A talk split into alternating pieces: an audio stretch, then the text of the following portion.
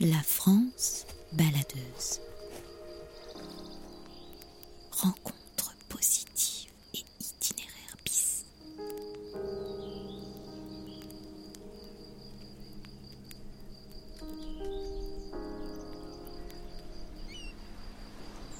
Je m'appelle Paul et depuis trois ans, je parcours la France, micro en main, pour interroger celles et ceux qui façonnent nos régions au quotidien.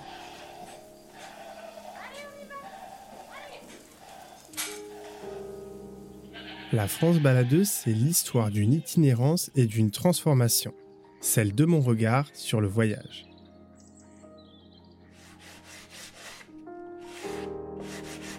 Dans chaque épisode, je vais à la rencontre de femmes et d'hommes chez eux, en immersion dans leur ferme, leur atelier ou leur jardin.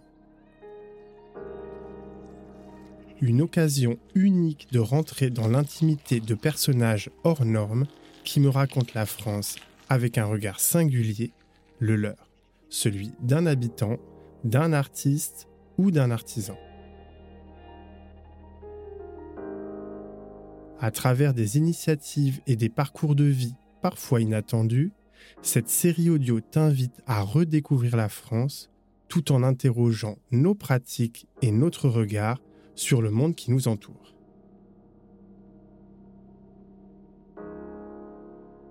C'est à la sortie du premier confinement que Céline a découvert le kayak, le temps d'un voyage au long cours sur la Loire.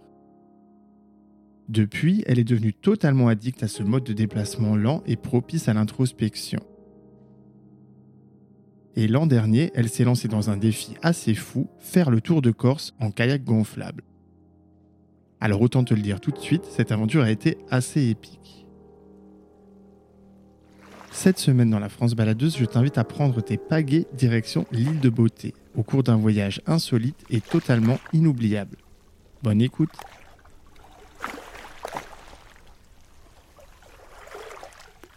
Je m'appelle Céline et je suis ce qu'on appelle une digital nomade. Je voyage un peu euh, aux quatre coins du monde depuis mes 15 ans. Euh, je suis tombée dans le voyage en fait quand j'étais petite. C'est la chance euh, qu'ont certains enfants de couple mixte. Mon père étant portugais, j'ai vite commencé à faire des allers-retours entre la France et, le Portugal. Et de là, je pense que j'ai tout de suite pris goût au voyage. Et à 15 ans, je suis partie un an au Costa Rica, euh, toute seule. Et là, ça a été le début des, aventures du voyage solo et de tout ce qui a découlé par la suite. Et en fait, je suis tombée dans une famille d'accueil qui avait décidé que j'allais visiter tout le Costa Rica. Et je pense que là, j'ai juste réalisé qu'il y avait énormément de choses à voir, à connaître, de personnes à rencontrer. Et quand je suis rentrée en France euh, pour finir le lycée, j'ai tout de suite orienté ma vie, enfin mes études et ensuite mes stages, mes emplois, euh, vers le voyage. Depuis plusieurs années, je voyage au rythme de la lenteur, donc en utilisant mon corps en fait comme moyen de, transport. Et, et, du coup, je voyage au long cours euh, selon les envies, les rencontres. Si quelqu'un me dit que tel pays a l'air intéressant ou qu'il a visité et qu'il a adoré, ben, je vais essayer d'y aller pour voir euh, ce que j'en pense j'ai décidé en fait de prendre le, parti de voir peu de choses, mais de les voir bien. Et j'aime en plus la sensation de rester plusieurs jours en fait dans une ville et d'avoir mes petites habitudes en fait, de savoir quel est mon café préféré ou que les gens commencent à me reconnaître dans la rue. Et le fait que le monde euh, aille au ralenti et que j'ai le temps pour, euh, pour penser ou, ou pour faire d'autres choses. Et voilà. L'idée du kayak, elle est venue en fait de, du contexte sanitaire euh, une amie était confinée dans le sud de la France, ses parents habitaient à Brest. Elle a eu envie, après le confinement, de retourner à Brest. Et la solution la plus simple pour elle, c'était de prendre un kayak et de descendre la Loire. Et en fait, elle m'a proposé, je l'ai accompagnée. Et ça a été un coup de cœur en fait pour, euh, pour le kayak.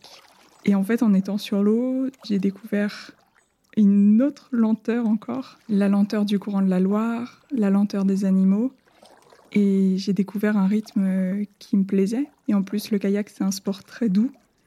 On est assis toute la journée, c'est plutôt sympa, on se fatigue pas trop, on voit plein de choses et on avance.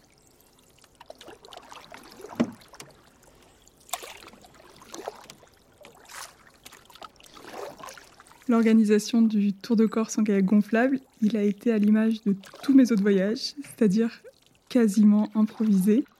J'ai reçu un message du coup de mon ami avec qui j'avais déjà descendu la Loire, qui m'a demandé Céline, qu'est-ce que tu fais euh, pendant les vacances? Est-ce que ça te dit de faire le Tour de Corse euh, en kayak? J'ai répondu oui. Et voilà, en fait, c'était acté. On n'a rien fait d'autre que de se dire qu'on allait euh, faire le Tour de Corse en, kayak. On, on est. euh, en fait, quand on est arrivé le premier jour en Corse, on n'avait même pas décidé dans quel sens on allait tourner autour de la Corse. On savait qu'on allait arriver toutes les deux à Bastia, qu'il y avait un port, que c'était une île. Donc en fait, on a vraiment très peu organisé euh, le voyage. On est arrivé du ferry toutes les deux à Bastia. Il y avait des rafales de vent à plus de 80 km/h. Et là, on s'est rendu compte qu'on ne pouvait pas partir. La mer, elle était un peu déchaînée. Quand on était dans le ferry, on sentait le ferry un peu bouger. Donc on s'est dit que si un ferry bouge, un kayak, ça s'envole. Donc euh, on s'est posé sur une place. On a été chercher un café. Et là, on s'est posé les questions euh, principales. Dans quel sens on va tourner Et pour les étapes, euh, on s'est dit qu'on s'arrêterait quand on serait fatigué et quand on aurait faim.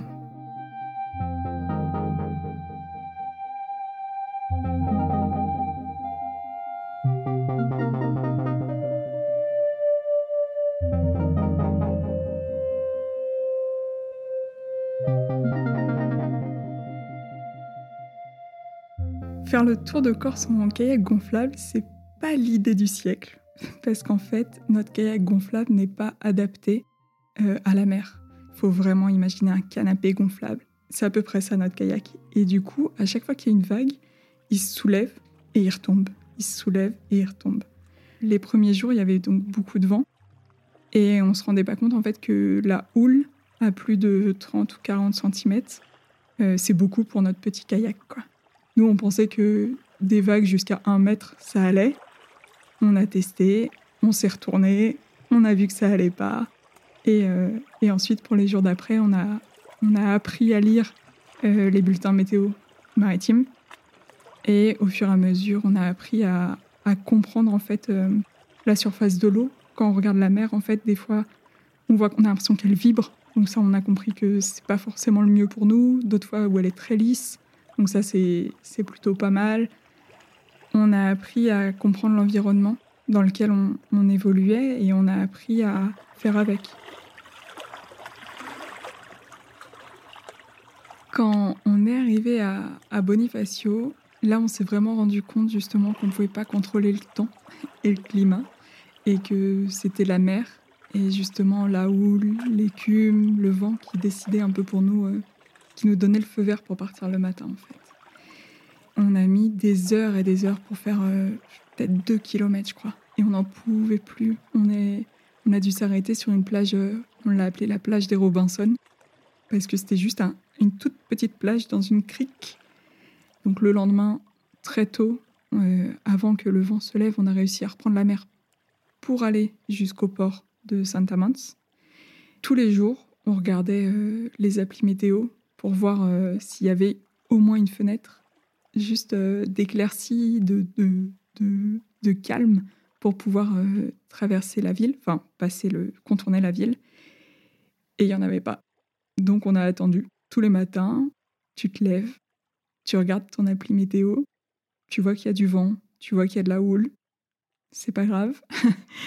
tu, tu vas te balader en fait à la place et, et du coup le fait d'être obligé de s'arrêter pendant une semaine, euh, ça nous a permis de, visiter des coins magnifiques euh, dans le sud de la Corse. Quand, quand on a décidé de partir en Corse, la seule chose que je savais, c'était que c'était une petite île au sud de la France, dans la Méditerranée. Et en arrivant sur place, pouvoir en faire tout le tour, ça nous a permis de voir énormément de choses, énormément de facettes euh, de la Corse. On a commencé du coup par le littoral proche de Bastia. Et là, c'est des grandes plages bordées de pinèdes gigantesques. Et dans une journée, en fait, on pouvait passer justement des, des pinèdes à des falaises euh, super impressionnantes. On a eu des coins où j'ai eu l'impression en fait, d'être en Thaïlande. La plage de Santa Giulia, c'est une plage comme on voit sur les photos euh, de, de Thaïlande, vraiment. Enfin, c'est l'image que j'ai de la Thaïlande. Et ça, c'est magnifique. Il y a d'autres endroits où, juste avant la plage de Nansa, euh, on avait l'impression que c'était des photos de la Réunion. Parce qu'en fait, c'était des grosses montagnes avec une pierre un peu noire. Et en faisant tout le tour de la Corse, on a eu l'impression de faire un tour du monde, en fait. On est arrivé sur des petites criques où il y avait des, des touristes qui étaient en train de faire du snorkeling. Et il y avait des poissons multicolores. Enfin, c'était complètement, c'était complètement fou de voir tout ça.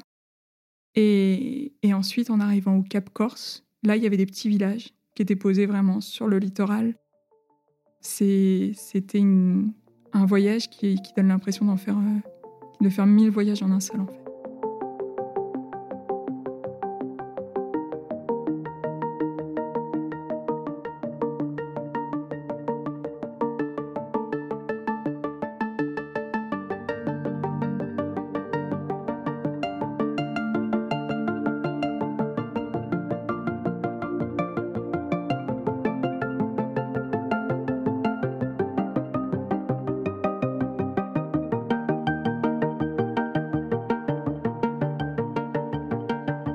Voyage en kayak, on est, on est seul et à deux en même temps, parce qu'on était du coup deux sur le kayak. Et en fait, on a chacune notre. euh, des temps pour nous, on apprend à, à se donner des espaces alors qu'on est euh, collés l'une à l'autre. On apprend euh, à, à s'accorder des moments de pause dans nos conversations. Mais j'arrivais du coup à me mettre dans une petite bulle d'introspection et à côté de ça, il y avait des moments où on partageait énormément, où on parle, on rigole, on aime beaucoup chanter, donc euh, on se faisait des petits karaokés sur la mer, mais on n'est qu'à deux, on est vraiment dans un monde euh, complètement à part. Et dès qu'on arrive sur Terre, là, il y a comme un petit choc où on se dit, en fait, il y a d'autres humains. C'est, on en a conscience quand on est sur l'eau, mais on ne les voit pas. Et dès qu'on arrive sur Terre, il y, a une, il y a une magie parce que notre kayak, il est jaune et on lui avait accroché une bouée en plastique et un canard en plastique en fait à l'avant. Et donc ça, ça attire beaucoup les regards. Donc il y a beaucoup de personnes qui viennent nous parler et ça a créé énormément de conversations. Il y a un jour, il y a un petit monsieur qui nous a pris en stop et euh, il voulait pas croire qu'on voyageait en kayak gonflable. Il disait non mais c'est pas possible. Vous êtes beaucoup trop folle, c'est pas possible. Je vous crois pas. Il est où votre kayak?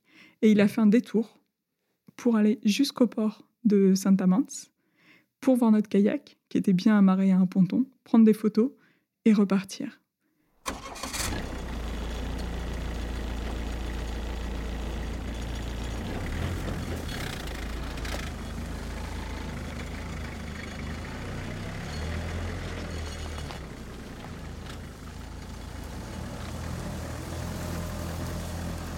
Il y a un ancien corailleur euh, qui nous a pris en stop. On avait bien vu que dans les boutiques de, souvenirs de Bonifacio, il y avait beaucoup de corail, mais on ne savait pas du tout qu'il y avait du corail en France. Et en fait, là, on tombe sur un gars, un monsieur qui a une cinquantaine d'années, même pas 60, et euh, il nous explique sa vie. C'était, euh, elle se passe sous l'eau. Donc, enfin, il nous a raconté comment il, est tombé dans la plongée euh, quand il avait genre euh, 17 ans. Et ensuite, il a été moniteur de plongée. Il a rencontré en fait un, autre corailleur professionnel et qui l'a initié au travail. Et du coup, il nous explique que ben faut plonger. Il nous a expliqué les dangers de, de ce métier qui est peu connu. Euh, il y a très peu en fait de licences de corailleurs qui sont données. Et vu que là, euh, on, on limite en fait l'attribution des, licences. Donc maintenant, pour qu'il y ait un nouveau corailleur qui s'installe, il faut qu'il y en ait un qui parte à la retraite, par exemple. Mais d'un autre côté, il faut protéger le, corail et il nous expliquait que qu'il y a plein de choses qui ne sont pas respectées euh, dans sa profession. Ils, ont des quotas de corail qu'ils peuvent euh, extraire. Moi, ils en extraient euh, souvent plus.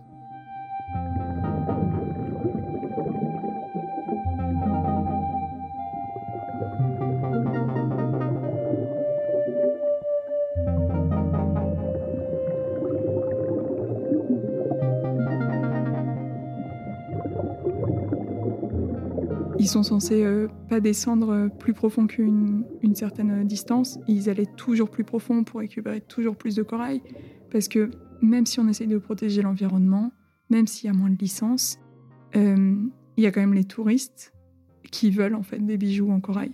Donc en fait, c'était super intéressant de, de rencontrer quelqu'un comme ça qui pouvait nous parler un peu de la, bah, du conflit et de la dualité qu'il y a entre euh, ce que réclament les touristes, ce qu'attribue le gouvernement, ce qu'on fait pour protéger l'environnement.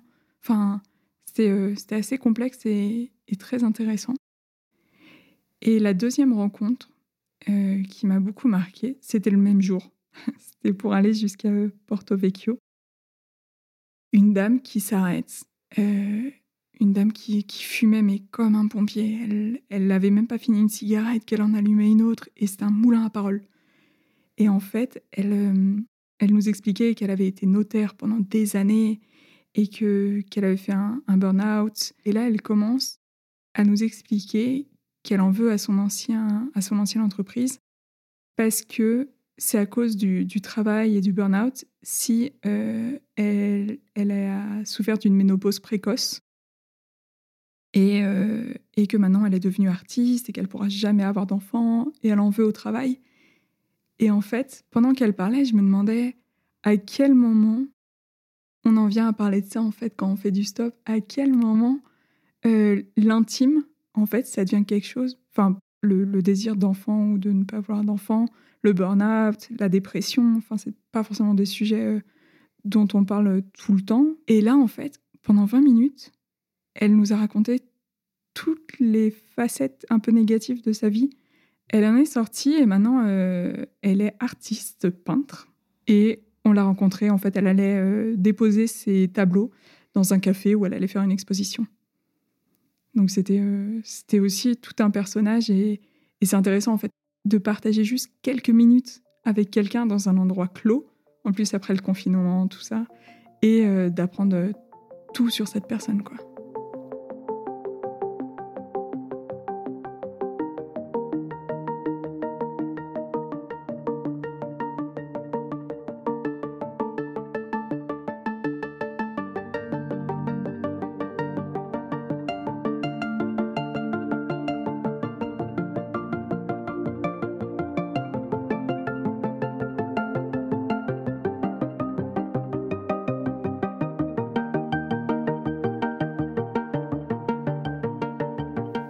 Cinq semaines euh, qu'on a mises pour, euh, pour faire le tour de Corse, la quatrième, je crois que ça a vraiment été la plus belle. Il y a eu une rencontre, un, un gars qui me suivait sur Facebook. Lui, il voyageait en van aménagé, nous en kayak. Et en fait, on se retrouvait sur les plages pour manger ensemble. Et euh, un soir, on était à, à Porto. Et il propose qu'on aille faire une randonnée pour aller voir le coucher de soleil sur le Capo Rosso. Et ce coucher de soleil, il était. Euh, je sais pas, il y a des fois, il y a des couchers de soleil où il y a des moments, en fait, où tu as l'impression que tout est parfait, tout est pile comme ça devrait être. Et on est monté, déjà le sentier, il était magnifique. On arrive en haut, il y a personne, on est tous les deux. Et euh, tout le long du. Tout le temps qu'a mis le soleil pour se coucher, il y avait des, des vagues de nuages qui passaient, en fait. Donc, de temps en temps, on voyait, on avait une vue dégagée sur tout. D'autres moments, on était dans la brume. Et en fait, c'était parfait. Il n'y avait pas trop de vent, juste ce qu'il fallait. Et quand on était euh, en haut du, du Capo Rosso, euh, on voyait les calanques de Piana. Et en fait, le matin même, j'étais en bas en kayak. Et juste de voir par là où on était passé, ça procure une, une sensation de. On est tellement petit, mais en même temps, on est tellement des badass de faire ça. C'était, j'imaginais un tout petit kayak là, une petite tache jaune en bas, euh, qui était, enfin je sais pas combien, c'était pas très très haut, mais c'est quand même plusieurs centaines de mètres d'altitude. Et du coup, en bas, eh ben, il y avait nous le matin même, et, et ça c'est quand même euh, super beau de, de voir ça. Et, et à ce moment-là, je me suis souvenue aussi de, de tout ce qui s'était passé sur la mer. On est passé au-dessus d'un banc de thon, des thons. je reviens, je reviens toujours pas. On, on et, et là, je regarde la mer et je vois un poisson. Donc je me retourne pour dire Hey Johanna, t'as vu le poisson? Et on re-regarde Et là, il y avait des dizaines de poissons. C'était des thons. Un thon, quand c'est pas dans une boîte en aluminium, c'est énorme. Ça, ça fait plusieurs mètres de long. Notre kayak faisait 3 mètres de long. Donc en fait, il y a eu un, une microseconde où on, où on a cru que c'était des requins, tellement que c'était énorme. Et en fait, ça fait plusieurs étages de thon qui tournent autour de nous. C'est tellement beau. Enfin, ça, ça a des reflets irisés, jaunes, un peu bleus. Et, c'est tellement impressionnant. Et là, c'est. Enfin, on s'est senti un peu toute petite, quoi. Euh, et c'était juste tellement improbable. Il y a aussi eu, cette même semaine, on pagayait et en fait, on était entouré de méduses. Et encore une fois, c'est juste trop beau. T'as plein de petites taches violettes qui ont l'impression qu'elles dansent dans l'eau. Et, c'est assez incroyable. Et, et pour finir la semaine, on part un, un matin assez tôt. Et là, des dauphins. C'était la levée du soleil sur la mer. Donc déjà, ça, c'est beau. Et en plus, il y avait des dauphins qui fonçaient sur nous. Ils nous ont contournés au dernier moment, évidemment. Mais c'est quand même trop fou de se dire il y a des dauphins qui arrivent à notre rencontre pile au moment où le soleil se lève, quoi. Et en fait, tous ces moments qui, moi, me paraissent complètement, euh, complètement fous, c'est tellement beau, ben, en fait, ça, ça nous rappelle euh, pourquoi on aime le kayak et pourquoi on aime être euh, aussi proche de la nature et, et qu'en fait, c'est beau, quoi. C'est juste beau. on n'a rien besoin de plus que, que des méduses, des thons et des dauphins.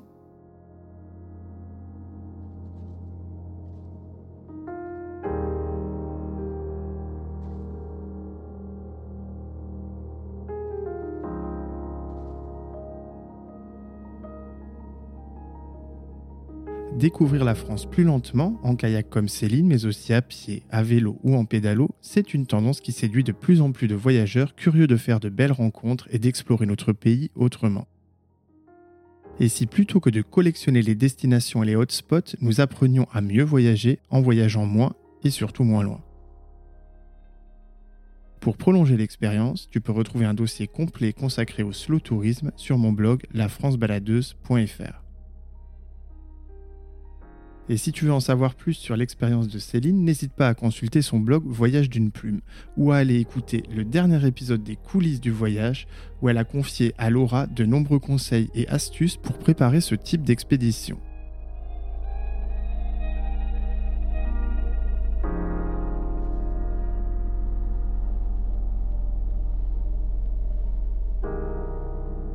Tu viens d'écouter La France baladeuse. Cet épisode a été réalisé par Paul Angèle et mixé par Alice Krief. Prise de son studio, Candice Sansano. Si tu as aimé cet épisode, n'hésite pas à laisser un commentaire et plein d'étoiles sur ta plateforme d'écoute favorite. Et surtout, partage le podcast et parle-en autour de toi. Enfin, si tu veux suivre toute l'actualité du podcast et recevoir des contenus exclusifs en avant-première, abonne-toi à ma newsletter L'Hexagonal. À très vite pour de nouveaux voyages.